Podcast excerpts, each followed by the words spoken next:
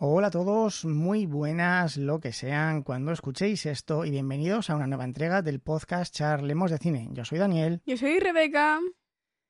y después de una breve discusión que he tenido con Rebeca sobre cuándo era Halloween, que al final ha tenido razón ella, ¡Eh! resulta que este va a ser el primer episodio del mes de... Noviembre.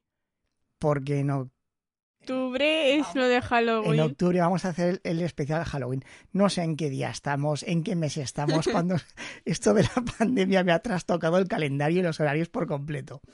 Bueno, como Rebeca se estaba quejando tanto, le he dejado el mes de noviembre, Sí, noviembre. noviembre entero para que elija las películas y ha hecho una selección de cuatro en ayuda de los compañeros que tenemos en el grupo de Discord. Vamos a empezar con la película que eligió Vanessa. Vanessa es la, la número uno, indiscutible. Sí, lo que Rebeca, lo que Vanessa dice, ya no sé ni cómo se llama. Lo que Vanessa dice se hace. ¿Qué película ha elegido para empezar, Rebeca? Eh, la familia Berlier. La familia Belier. Bueno, ¿cómo se dice? Correcto, sí, bueno, Belier, Belier, Belier. ¿Qué significa? Ternero, que lo está diciendo todo el rato la chica en la película. No sé por qué, pero aquí estamos. ¿Por qué siempre dice eso? Exacto. No, usted, usted, ¿por qué siempre dice, no sé qué, aquí estamos? El, ese, pero Ah. aquí estamos, ¿a qué viene? yo. A ver, eh, viene de una gran tradición familiar.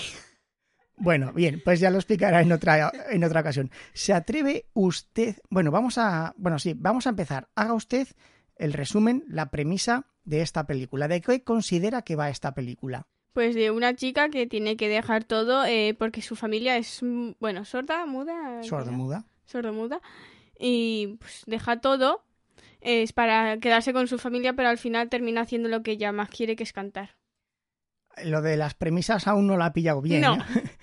Vamos a hacer un pequeño inciso. Esta película es muy, muy sencillita. Es una película ligera para verla por la tarde y pasar el rato. Está sí bien. me hizo verla por la noche del día que volví después de vacaciones Bien. Ya. ¿Quiere contar algo más de sus vacaciones Sí. a los oyentes?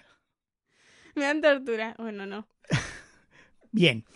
Es una película muy sencillita. La película está bien. Ojo, no confundamos una cosa con la otra. La película está muy bien, pero argumentalmente es muy sencilla. Por lo tanto, he decidido aprovechar esta película para enseñarle a Rebeca cómo, ana- cómo analizar. todo. Sí, claro, es que como usted no sabe, tendré que enseñarle. ¿Sabe en qué consiste enseñar? porque al día que me enseñes Pues yo, yo lo estoy intentando. Si no lo logro, es que soy mal profesor, pero yo lo pongo todo mi corazón en ello. sí. voy a intentar explicarle a usted y de paso los oyentes las tres partes en que se compone una película, cómo analizar una escena, a ver si lo consigo de una vez, que usted comprenda lo que es analizar una escena, las partes en que se divide y los puntos de giro, que antes hemos estado practicando y parece que lo lleva bien. Vamos a comentar alguna cosa para empezar. ¿Qué le ha parecido a usted cómo se plasma el- lo que es el día a día de los sordomudos, porque esta película trata, como usted muy bien ha dicho, de una chica que sus padres y su hermano son sordomudos y ella no. ¿Qué le pareció cómo se plasma? no sordomudos no son porque alguna vez sí que han hablado No, pero emiten sonidos. Es Ah. decir, que una persona sea muda no significa que no puedan emitir ningún sonido. Pueden gritar, pueden hacer sonidos. Lo que pasa es que como no saben cómo se estructuran las palabras, no pueden hablar, no pueden encadenar. Algunos sí que lo ha conseguido, algunos sí que yo conozco a alguno.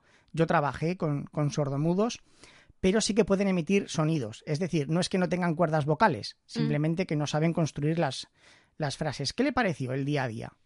estaba bien Está bien plasmado. Hmm. Le pareció creíble. sí Bueno, solamente había una- un actor que fuese sordomudo, que es el hermano. Todo ¿En lo demás, todos son actores. Tuvo que ser una currada porque los, tanto los padres como la chica tuvieron que aprender la lengua de signos durante cuatro o cinco meses, cuatro la horas. chica La chica, la rubia, tampoco lo sabía. Pero no era Yo pensé que sí, yo pensé que sí, porque yo no sé en qué lugar, yo pensé que, que ella realmente actuó así, pero lo he estado buscando y no. Ella sí que fue a Factor X o La Voz o como se llame el de Francia y llegó a las finales. Pero bueno, simplemente yo pensaba que ella sí que había cantado así, pero no sé si es que hubo otra concursante de otro país o lo soñé. Me equivoqué. Ah, lo que yo recuerdo a una chica del... eh, ¿Cómo se dice? Del... De los que estaban ahí presentes, que no son ni los jueces ni los otros. ¿Pero en dónde? ¿Del público? Eh, sí, en el público.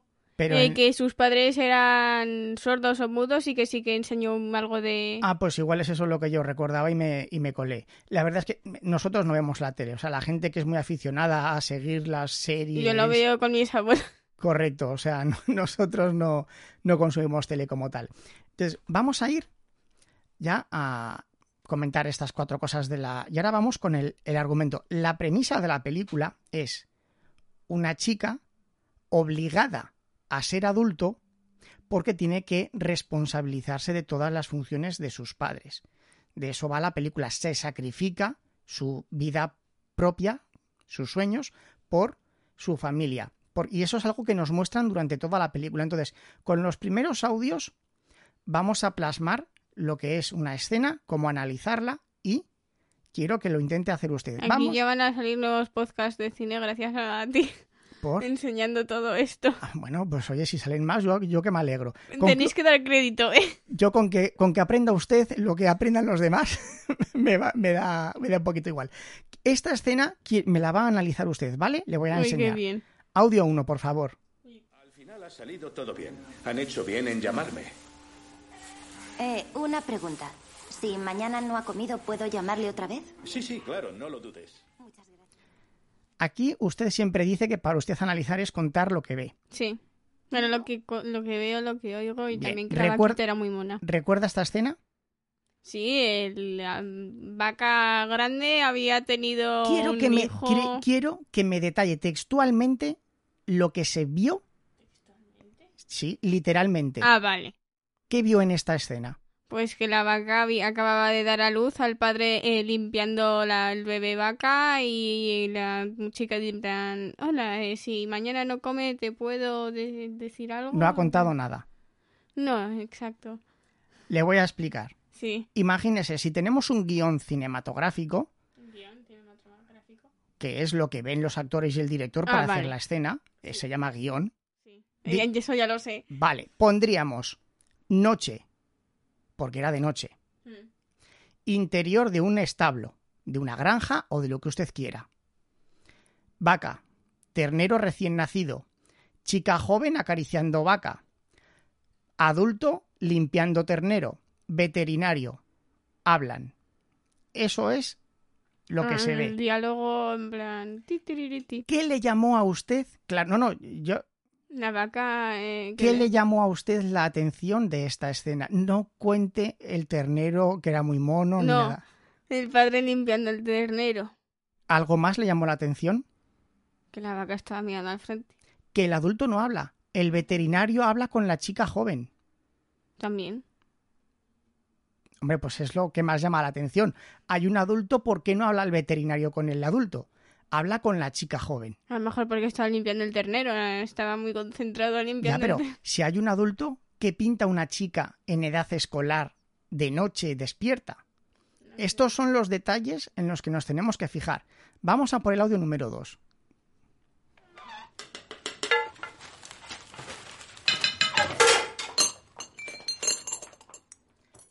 Ahora tengo hambre. Aquí, ¿qué llama la atención? Que no hay diálogo. Y que hay un exceso de ruidos, exceso de golpes, como si no tienes ningún cuidado, ¿vale? Y la chica ponía caras de... ¡Jo, qué barbaridad! ¡Qué tortura! Y ahí es cuando vimos que empiezan a hablar por lengua de signos y decimos, son sordos. Y Ahora en- se puede notar un poco. y empiezan a encajar las piezas. Estamos con la presentación de lo que es el, el mundo en el que nos van a narrar la película. Vamos a por el audio número 3. Nuestras vacas no notan la diferencia entre su granulado y el del señor Bayer. Pero nosotros... Ah, genial, muchas gracias. Gracias. That's not my name. That's not my name. Y aquí que vemos nuevamente. Pues la chica hablando con mayores o haciendo cosas de- que deberían de hacer los adultos. Correcto.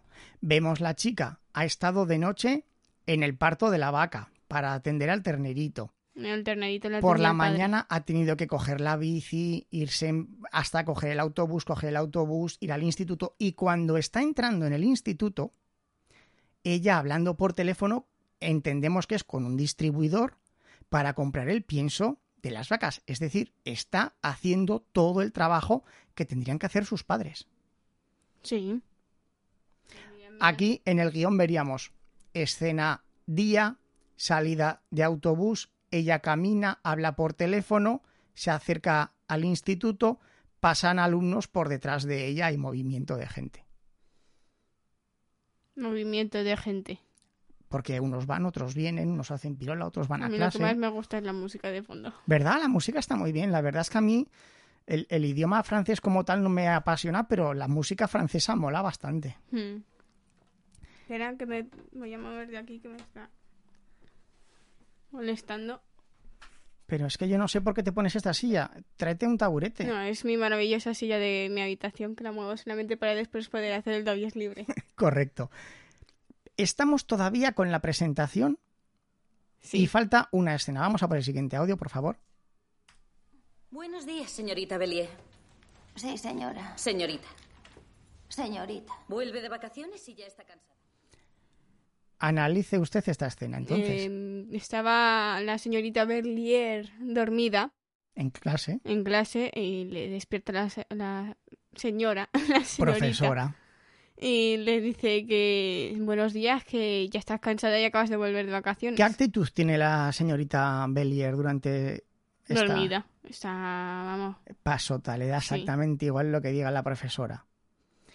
Y aquí ya tenemos la presentación de la protagonista.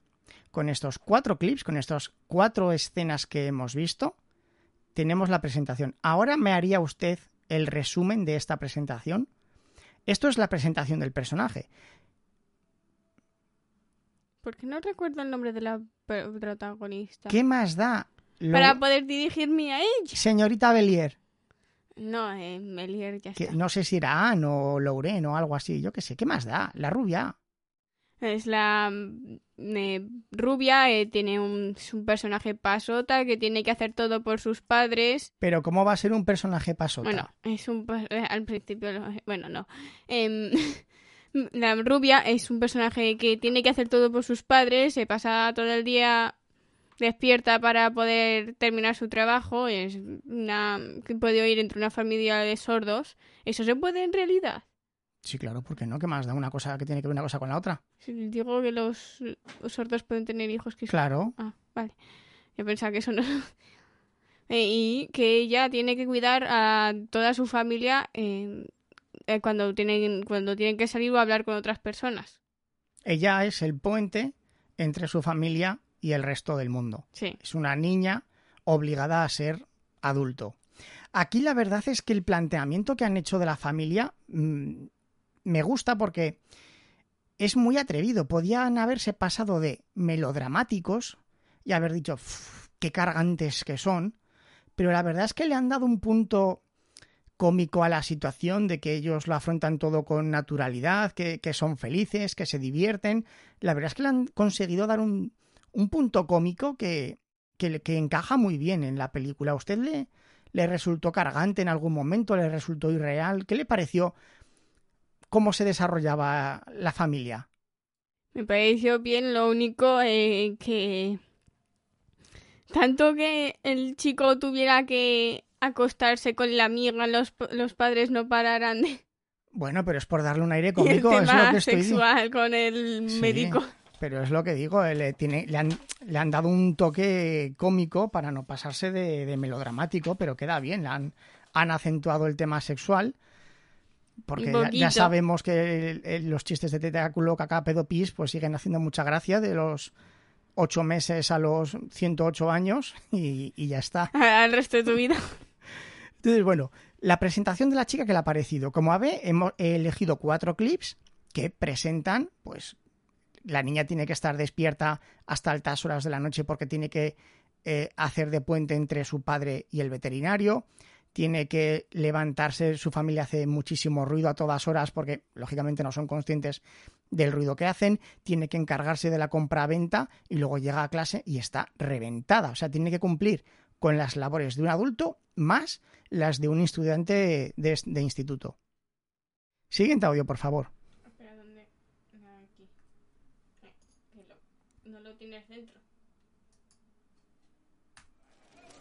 ¿Qué le pasa a la señora? Se llama división del trabajo. Ella sonríe y yo hablo. Ella sonríe y yo hablo. Analice usted esta escena, descríbala mejor. Tengo dicho. yo to- todo el tiempo que analizar. Claro, es que la- el podcast va de que usted aprenda. No, el podcast de un padre y su hija. Tú también podrías analizar. Ah, yo no analizo nunca nada. Yo no analizo nunca nada. No preparo los clips, no me preparo las anécdotas, no le guío a usted para que... no, se- pero digo yo que no hago podrías nada. empezar tú después de esto en lugar Pero mire su onda, mire su onda y mire la mía. Anda, mira, eso no lo coge. Ah, pues sí. Venga, analice, describa. Encima que en este episodio le pido que describa, que es lo que usted siempre hace, hoy A no ver. quiere ni describir. No. Estoy cansada. He llegado del pueblo hace un par de días. Bueno, hace un día. Venga, A, eh, a ver, es la familia está trabajando en un mercado y Correcto. una mujer se pone, oye, ¿y por qué ella no habla? Se pone, "Eh, se, llama repartición del trabajo. ya lo Yo hemos hablo visto. y ella sonríe. lo que ocurre es que... Nadie sabe que son sordos mudos. Pero que ella nunca lo dice. Ah, tampoco. ¿No se dio cuenta que ella nunca lo quiere decir? No lo saben sus profesores. Bueno, lo sabrá el profesor que haya tenido que hablar El con sus padres, lógicamente. Pero nunca lo va un compañero de clase a, a su casa, tampoco se lo dice. Sí, la amiga. Bueno, pero es que la amiga va a estar todos los días en su casa. ¿Cómo no lo vas a ver? Pero a alguien nuevo, ella nunca se lo dice. Y esta mujer compró y se iría pensando, qué frikis que son estos tres. Que están ahí, la, la mujer solamente me ríe, el niño no hace nada. Y a mí me chocó, porque, en primer lugar, tendrían que, por regla general, saben leer los labios, pero bueno, no sé, pues te la ha preguntado, ¿qué le pasa? No le pasa nada. ¿Qué, te quiere dar a entender esta escena? Que no le quiere contar a nadie que sus padres son sordos. ¿Por qué? No sé. Porque no les importa. También. Ella dice, ¿qué le pasa? No le pasa nada. Es sorda y ya está, pero pasarle no le pasa nada. Es perfectamente normal. Aquí tuvimos la introducción del, del otro compañero, que era el, este chico que era... Que canta también. No, Ah. no, el alto, el que era sordo, pero no era mudo. ¿Te acuerdas que había uno que sí que hablaba? Ah, sí, el chico Esta- ese que esta Claro, esta escena sirvió de punto y es cuando el padre le dijo, tú eres el que nos haces parecer discapacitados, tal, porque Sí, sí. nota, ¿notó usted que hablaba raro? Sí, en vez de... Claro, soy un porque, porque no se oye. No se oye. Cuando él habla no se oye. Entonces, por eso habla de esa forma que a nosotros nos resulta rara. Y es como...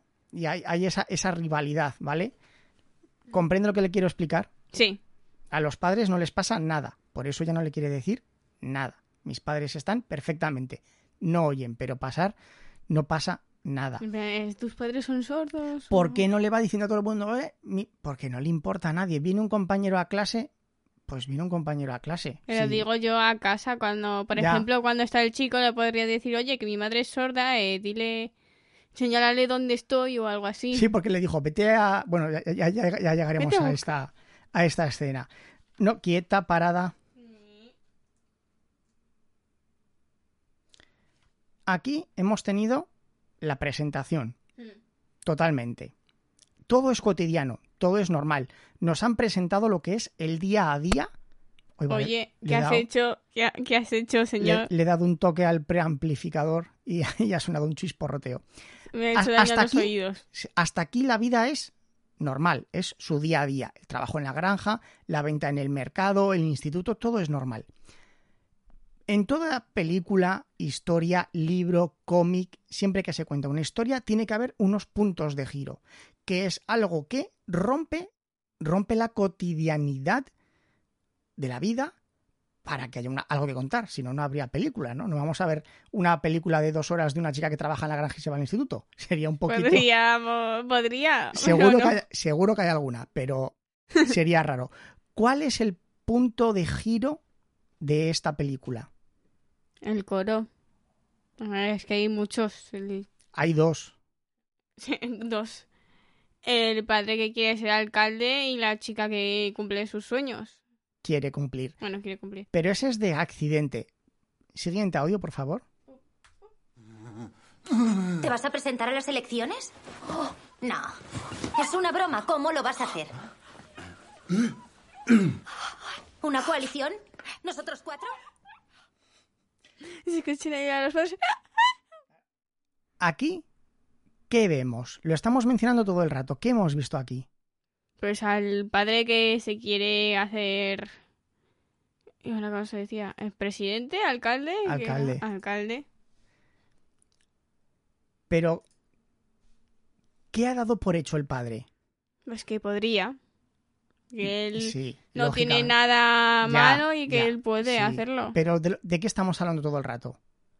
Que son sordos. Bien. Jo, hija mía. Da por hecho que su hija tiene que ayudarle. Ah, sí, también. Una coalición, nosotros cuatro, que en realidad significa Tú hablando con todos y nosotros siendo nosotros. tú, quieras o no quieras, tienes que estar porque yo te necesito.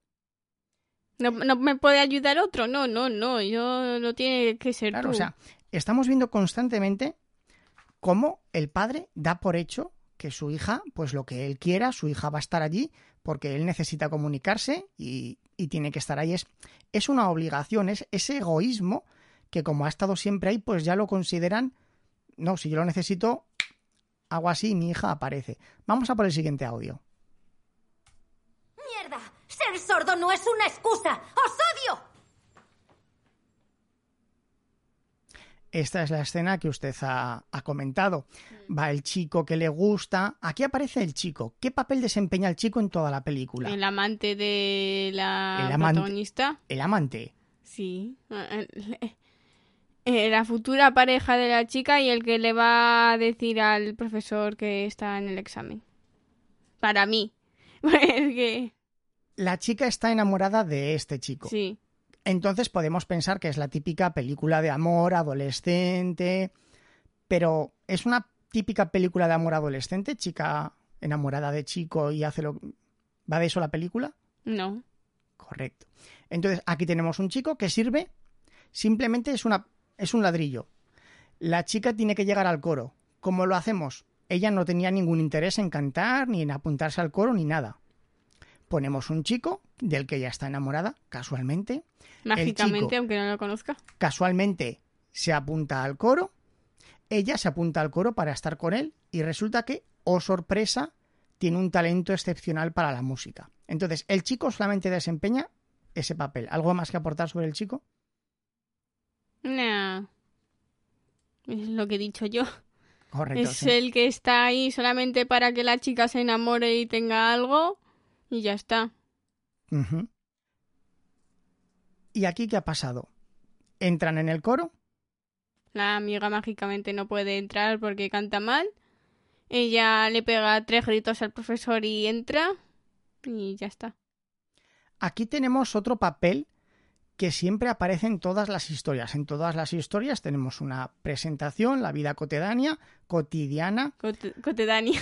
un hecho que hace que se trastoque esa forma de vida cotidiana y un maestro. Tenemos a Merlín Oh, por Dios, es Merlín. o tenemos a Gandalf Gandalf el blanco. o tenemos a X. En todas las historias siempre hay alguien mayor, por regla general hasta ahora siempre ha sido un hombre, jolín, otro golpe al... No podría ser un niño de tres años ahí en plan, no, ya.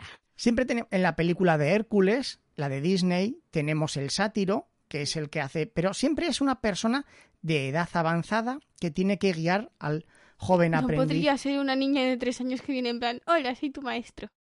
Podría ser. El sátiro no parece que tenga cientos de años. Si es una, una- un ser milenario en el cuerpo de una niña de tres años, podría ser. Pero tenemos la figura del maestro. Y aquí es el maestro que, como usted muy bien ha dicho, Hola, maestra. También puede ser. Aquí tenemos el maestro. Sí, en esta película sí. ¿Vale? Tenemos el maestro que ya le pega, como usted muy bien ha dicho, tres gritos. Y con esos tres gritos él ya ha descubierto que tiene un talento excepcional para cantar. ¿Por qué? Porque sí, porque yo ahora le empiezo a gritar a mi padre y me dice, tienes un talento especial. y me revienta los tímpanos. Y segura, con suerte, también a usted que tiene los cascos. Entonces, esto es algo que siempre aparece. Si usted se fija, siempre tenemos un maestro. Maestro maestra, un- una perra imbuida por el poder de un dios supremo, lo que proceda. Pero siempre tenemos a Una alguien perra imbuida por... ¿qué? que tiene que enseñar al joven. Pero tampoco le cuenta todos los problemas que tiene ella al profesor. No lo sabía que era- sus padres eran sordos hasta que se los presenta. Ni que ella tenía que trabajar en la granja ni nada, no sabía nada. Siguiente audio, por favor. Eres un cabrón y un creído, Gabriel Cheviñón. No eres nada, no eres nadie. Razón no le falta. ¿Explica usted esta escena? Eh, pues... eh, la chica, mientras eh, le vino la regla cuando él fue a su casa y él se lo ha contado a todos. Y ahora todas las chicas, bueno, todos les están riendo de ella y Bueno, viene, el- le el- suelta eso, le pega un tortazo en, en las clases de coro y se va tan tranquila. Esto está bien porque aquí nos, nos ha dejado claro todo el rato que esta chica es muy independiente. Le da igual los profesores, los alumnos, o sea, es como si ella dijese, mira, bastante tengo Tiene yo, sus propias reglas. eh. bastante tengo yo ya con lo que tengo que aguantar de, de- de mis padres, los gritos que hacen, eh, se ponen a hacer el amor a todas horas y meten un ruido y unos gritos que para qué tengo que trabajar en la granja, como para andarme aquí con remilgos. Tú eres un gilipollas, te pego una hostia delante de todos y te lo digo. Y se queda tan a gusto, ¿verdad? Hmm, hmm, Está decir- bueno, también yo le voy ahora a cualquiera, le digo eso y vamos. Es decir, nos dejan claro que ella eh, no se corta, simplemente se, Se protege a sí misma porque sus padres no pueden. no, se protege a sí misma y que ella lo único que solamente se controla con sus padres porque tiene que ayudarles, se siente con la obligación de ayudarles, pero con el resto del mundo ella va a degüello. Es el chico que le gusta, pero si tiene que pegarle un tortazo y decirle que es un inútil, pues le pega un tortazo y, ya es un está. es- O sea, nos dejan claro que ella es fuerte e independiente y que no se deja pisotear. Algo que a mí no me quedó, no me convenció de la película es que de pronto este chico sintió muchos celos o le pasó algo con la chica, pero en ningún momento dejan claro por qué. ¿Por qué, ¿El dejó, qué? ¿Por qué dejó el coro? A lo mejor fue porque la chica le puso en ridículo enfrente de todos por pegarle No. una torta. Pero cuando él se fue de casa de ella, con todo el panorama de Sí. que sus padres eran sordos y tal, ella renunció a ir al, al examen en París. Y no nos dejan claro por qué. Ella le pregunta varias veces y él le dice, "¿Y ¿de verdad no lo sabes? o algo así. O sea, yo no sé si es porque solamente podía entrar uno y él pensaba que era peor que ella, o él no quería competir con ella porque consideraba que ella necesitaba más ir a la escuela porque su padre se lo podría pagar. Eso no lo, no lo dejaron claro en la película. Nadie sabe por qué. Pero bueno, algo que nunca se vamos a avanzar. Siguiente audio, que si no nos alargamos. ¿Me tomas el pelo? No es culpa mía, me han entretenido, no he podido venir antes. Ese no es mi problema. Esto no es un autoservicio. Vuelve a tu casa y cuestiónate tu compromiso. Pero señor, está lloviendo, abra, por favor. Aquí le toca Me gusta la lluvia, ¿sí? analizar a usted sola esta escena. Otra vez yo... ¿Sí? Pero es que uno analiza. Venga, ¿qué saca de esta escena? Pues bueno, que- pónganos en contexto. Perdone, perdone que la corte. ¿Qué, ¿Qué pasó para que ella llegase tarde? Eh, te- te- se tenía que quedar para traducir lo que decía su padre en lengua de signos ah, para la televisión. Le hacían un reportaje en la tele como, como candidato a la alcaldía, ¿correcto? Sí. Y eh, se tuvo que quedar con él hasta que el padre dijo, venga, ya no me sirves, eh, fuera. Hombre, ya no me sirve, ¿no? Ya- Bueno, ya, ya hemos terminado. Ya hemos, bueno, ya hemos casi terminado, ya te puedes ir, eh, ya me traducirán a alguien de allí. Y aún así tampoco, porque luego le echaron la bronca porque había llegado tarde a casa. Pero Mm. bueno. ¿Y qué ocurre con el profesor? Es que él pensaba que tenían un compromiso y como no sabe que sus padres son sordomudos... eh, Bueno, a ver, que sus padres sean sordomudos, eh, da igual para que llegue tarde. No le explicó que había ido a la tele, que su padre se presentaba, que tenía que trabajar en la granja. El profesor no sabía nada de ella. Claro, si le dices, oye, mira, eh, mi padre se presenta a la alcaldía, son sordomudos, trabajamos en una granja, han venido a la tele a hacer un reportaje, he tenido que traducir todo, he tenido que ayudarles y por eso, y aún así, he cogido la bici de noche, lloviendo, y he venido a tu casa para entrenar. Yo creo que compromiso tengo, desgraciado. Eh, como no se lo quiere decir a nadie, pues aquí estamos. Ti, ti, ti. Otra vez el aquí estamos. ¿Y por qué no se lo dice? No sé. Porque no quiere dar pena. Bueno, No quiere que la gente le tenga compasión. Por eso no le quiere decir a nadie qué le pasa a la señora. Se llama división del trabajo. ¿A ti qué te importa? No queremos dar pena ni nada por el estilo. Estamos hartos. Entonces, esta escena es muy importante por eso. Fíjese todo lo que había que trabajar ella durante todo el día y aún así, de noche, lloviendo, coge la bici y va a cantar y el otro le dice Yo no que no. iría de noche lloviendo con la Y el bicicleta. otro le dice, plantéate tu compromiso. Ojo, es... Duro. ¿No? ¿Comprende mejor ahora esta escena? Sí. Aquí ha mirado. ¿Qué pasa aquí a mi lado? Ah, ah, ah, no, aquí ha mirado, has hecho... Sí, porque su cable del casco me está rozando todo el rato. No sé cómo lo tiene usted recogido y me, me está haciendo cosquillas en la mano. Bueno, aquí, Hasta que te rías. fíjase, todavía no les ha dicho ella a sus padres que quiere cantar. Siguiente audio, por favor. ¿La granja? ¿El mercado? ¿La campaña de papá?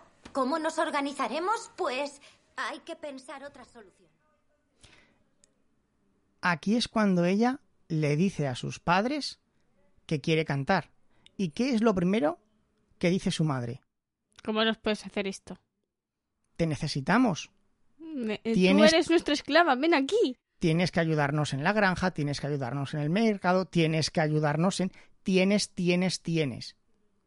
Nosotros que somos tus padres no tenemos, tú tienes.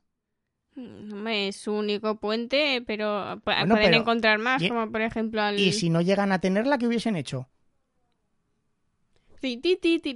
Claro. Si solamente tienen al chico que también era sordo, entonces No, eh, podría haber salido la chica sorda, que es También lo que podía- yo decía. también- podría- También, po- claro, es, es un pensamiento muy egoísta por parte de los padres. Aquí esta escena es el, el segundo punto de giro, que esto es cuando el nor- normalmente, claro, es que claro, usted no ha visto Karate Kid, ni ha visto Rocky, ni nada. La típica que- Rocky creo que sí, puede. pero un trozo que... Bueno, esto es cuando Hércules, en la película de Disney, el sátiro le dice, ya ha terminado tu entrenamiento, estás listo para luchar. Pues aquí no tiene el, el sátiro que le dice, ya estás listo para luchar, pero es cuando ella dice, mira, hasta aquí hemos llegado, ya he aguantado, esta es mi vida, yo quiero cantar, os tendréis que buscar vosotros la vida, que para eso se supone que sois los adultos. Yo no soy vuestro padre, vosotros sois los padres. Y por la noche sí que es cierto que el padre se lo dice. Cuando están discutiendo lo- los padres por la noche, el padre le dice a, la, a, a su mujer, bueno, ya contrataremos a alguien que es lo que tendríamos que haber hecho hace tiempo. Hmm. Entonces el padre sí que está de acuerdo en, en apoyarla y es la madre la que no es que tenga miedo, La madre ahí por ahí... Ti, ti, ti, es que la quiere sobreproteger. Dice, es que ella siempre será mi bebé. Y el otro dice, oye, sí, que está muy bien, pero que, que tiene que tener su... Tiene que tener sus cosas. Exactamente. Entonces, ha visto... Pero después sí, sí que quería que tener novio y que se acostara Claro. con el novio, pero el resto, nai, nai, nai. Claro, claro, esto es lo que se- quiero tener tortilla pero sin romper los huevos. ¿Ve las frases claras que le he escrito de la película? Sí. Pues repítamelas. Introducción, ¿Que nos muestra el qué? que la chica tiene que No, estar siempre a en, los... en nivel general, a nivel general. que es la esclava de sus padres. A nivel general, en la presentación de una película que nos cuenta la presentación, Como es el personaje principal. el día a día. Sí. Luego, ¿qué tenemos? El que el padre quiere ser A nivel general. El punto de giro, punto de giro 1. que nos muestra el qué. Que el padre quiere ser alcalde, pero A nivel general, otra vez. que giran la situación y que la protagonista no puede y tener... tienen que actuar. Y los protagonistas tienen que actuar. Aquí, Tienen que hacer algo. aquí el punto de giro eh, eh, tenemos dos realmente. Porque la película, si hubiésemos quitado la campaña electoral, la película hubiese funcionado igual. No. ¿Por no qué? sé. Bueno, sí, pero la excusa de que no para que no pueda llegar a su entrenamiento no, está, no existiría. Por ejemplo, bueno, podría haber nacido otro ternero. Podrían haber, También. claro. Venga, Ternero 2. Entonces, ¿Usted qué papel cree que desempeña el haber metido la campaña electoral en esta película? Para quitarle tiempo y que su madre se vuelva más histérica. Más o menos. Siguiente audio. Podemos. Lo que pasa es que no tienes cojones. Menudo personaje eres. Con el coche de tu abuelita te paseas por las rotondas sin carne. ¿Nos vamos? Madre mía. Así solucionarás todos tus problemas. ¿Pero qué haces? Me largo. No quiero cagarla. A mí esta escena me gustó mucho porque me recuerda a algo que, que, que es muy de Disney. Los problemas de un niño rico. Es que yo tenía todo. Un pony, una granja, tenía todos los regalos. De la granja ya no la tiene, la tiene la chica. La tiene la chica. Yo tenía una colección de coches de lujo, Exacto. tenía profesores privados, vivía entre sábanas de seda, pero mi padre siempre estaba trabajando. Oh, como en el Club de los Poetas Muertos, que tampoco ha visto. Adrien de Ladybug para los más pequeños. Por ejemplo, y, y yo siempre digo, ostras, qué desgraciado que eres. O sea, es, ay, qué pena que tengo, pero me limpio las lágrimas con billetes de 500. Y, aquí- y a mí me gustó esta escena porque le dice, ¿qué problemas? Es que tu padre no te hace caso porque es millonario y tiene que estar siempre trabajando. Vente conmigo dos meses, desgraciado, a la granja. Levántate a las 4 de la mañana para asistir en el panto. Exacto. Uy, que no, casi lo pongo. O sea, entonces nos, muestran los problemas de un niño rico y No tiene durante- nada que tiene que trabajar. Y todo el durante toda la película vemos los problemas del mundo real de un currela que, que tiene que trabajar de verdad y le dice a la mira, rico, ay, a la mira, niño, o sea, ¿Dónde están mis billetes de 500? claro, porque tú imagínate que, que- que la chica tiene un accidente con el coche y se rompe un brazo, una pierna o cualquier cosa. Entonces, Nadie le puede cuidar. porque- Claro, el, el padre le contrataría a, a tres médicos privados y, y ya está, no pasa nada. Pero si ella no puede ayudar a sus padres en la granja, sí que tienen realmente un problema. A ver quién hace todo, porque... Claro, a mí esta escena me gustó. Dije, ay, pobre niño rico, ¿qué problemas tiene? Que para hacerse el rebelde Te coge, te pasa coge el coche de su abuela. Te paso tus billetes de 500. Y ahora vamos a otra escena que también es muy importante. Siguiente audio. ¿Y concretamente qué tienes previsto hacer respecto a mi conexión ADSL?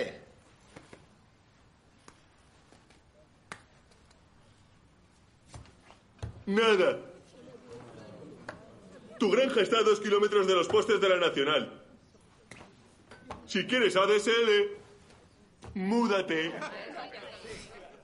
Razón no le falta, ¿eh? Yo no te voy a decir que no. Claro, pero eh, por eso dije que qué aporta la campaña electoral en esta película. Y esta escena lo define muy bien. Cuando su padre... El padre tiene que ser un bruto. es que su padre, claro, ella, la escena que hemos visto al principio, que la, la chica dice, ser sordos no es una excusa, es porque sus padres, como la gente no les entiende, dicen lo que les da la gana, sin filtro, van a saco, son brutalmente sinceros. Y por la vida no se puede ir así. Y lo que hemos visto durante toda la película es que su padre habla y la chica no traduce lo que dice su padre. La chica lo amolda y lo reduce, lo suaviza, lo dice con otras palabras, pero ¿recuerda usted lo que le estoy diciendo o no? Sí, sí. Siempre lo está. Entonces aquí, cuando la chica dice, oye, mira, yo voy a hacerlo de canto, buscaos la vida, que ya sois mayorcitos, le piden ayuda a otra persona para que los traduzca. Y el otro lo que hace es traducirlo. y entonces la gente dice, pero, pero qué barbaridades está diciendo este, pero qué clase de político. Sí, pero aquí también podemos ver que los políticos mienten. Menos él. Menos él, es, es brutalmente sincero porque es brutalmente Claro, que, sincero. que aquí le puede decir, haremos lo que podamos, mover- pondremos un poste, desviaremos la red telefónica para... Y le dice, pues no voy a hacer nada, si quieres ADSL te mudas, tío, ¿qué, ¿Qué culpa tengo yo? No es mi culpa, es tu cosa. Yo he dicho que te escucharía, no que haría todo lo que tú me dijeras. Entonces, lo de incluir la campaña política está muy bien porque sirve para que nosotros y los padres vean todo lo que está haciendo la hija, que los ha estado cuidando a ellos en lugar de ellos. O sea, ella no necesita que le cuiden. Son ellos los que necesitan que le cuiden. Son ellos los que tienen que madurar.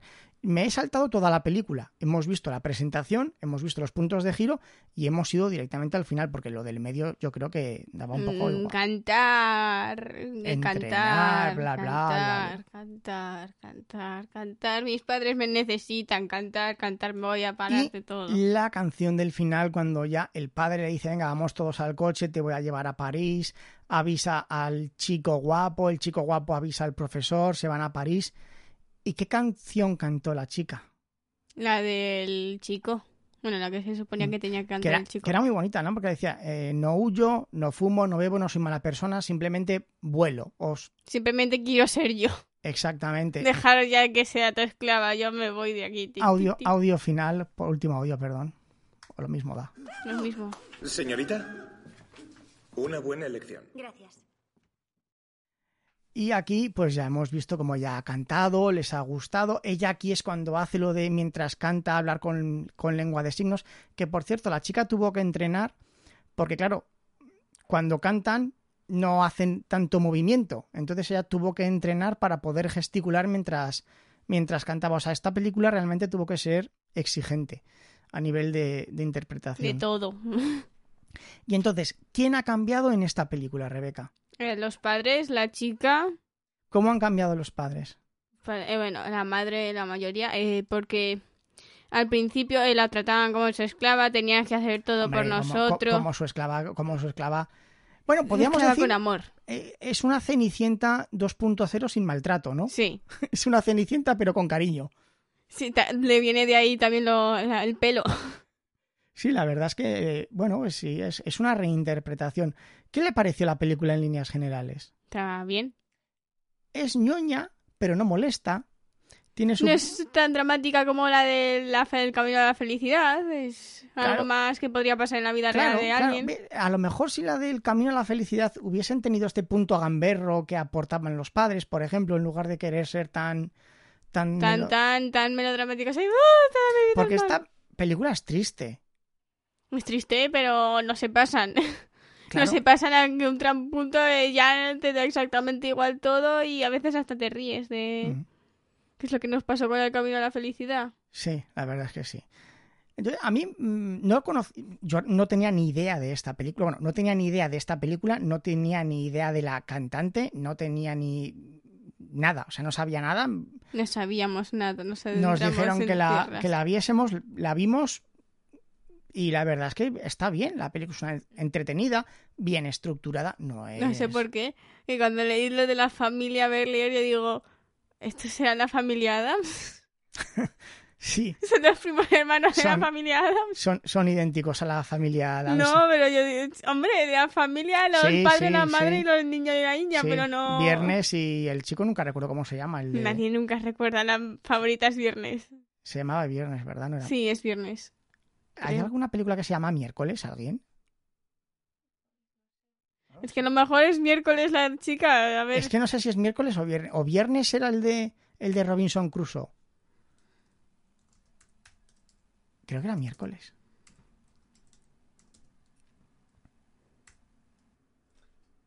¿Qué hace? Buscarlo. Pero Borrellas, ¿qué hace? Pero Sí, es miércoles. miércoles. Viernes creo que se llama el Y sale esto. el ayuda el el indígena que se encuentra a Robinson Crusoe. Creo que también le llama Ya hemos visto un montón de gente con nombres de... No, viernes de lo de Carol... Ah, no, eso es Tuesday, no... Hmm. Mira, ya tenemos miércoles, jueves y creo que viernes es Viernes el... también hay, hay, uno, hay alguien que conocemos de algún lugar que se llama No, Viernes. creo, creo que es el indígena que se encuentra Robinson Crusoe, creo que le llama Viernes. No me hagan mucho caso, estoy hablando de memoria. Igual me leí cuando tenía su edad, ¿eh? Robinson Crusoe. ¿En serio? Pues sí. yo creo que en Robinson Crusoe lo tienes por aquí. No lo sé. lo Bueno, de hecho, ya- me leí los dos Robinson Crusoe. ¿Cómo? ¿A cuántos hay? Eso es otro, otro Ah, tema. vale. Y bueno, por, pues, conclusión final de la película. Que está bien, va, es- no, es, no puedo decir que es una palomitera, una- pero está Bueno, bien para sí, una tarde. Es una buena película y está muy clara la estructura de la película de presentación, giro, giro, desenlace. La, está francamente bien y también está muy claro la evolución del personaje. de sumisa, voy a ser la esclava de mi familia porque me necesitan a yo quiero vivir mi propia vida, vuelo en libertad Dejarme ser y vosotros libre. tendréis que madurar también para valeros por vosotros mismos. Por mi parte, nada más. Si alguien quiere entrar en el grupo de Discord para recomendar películas a Rebeca, a ver si le apetece verlas. El grupo de Discord está cerrado, pero si alguien quiere entrar, pues que me avise y le meto sin ningún problema. Mi usuario en Twitter es arroba barra baja Daniel Sanz También di el Gmail por si acaso. podcastcharletas.gmail.com. Muchas gracias por su apunte. Y lo dicho, por mi parte nada más. Un saludo a todos. Adiós, humanoides, y hasta la próxima. Hala, llévese su silla monstruosa. Uy, casi le pego. Pero que casi tiras el micrófono. Ten cuidado. Emoción.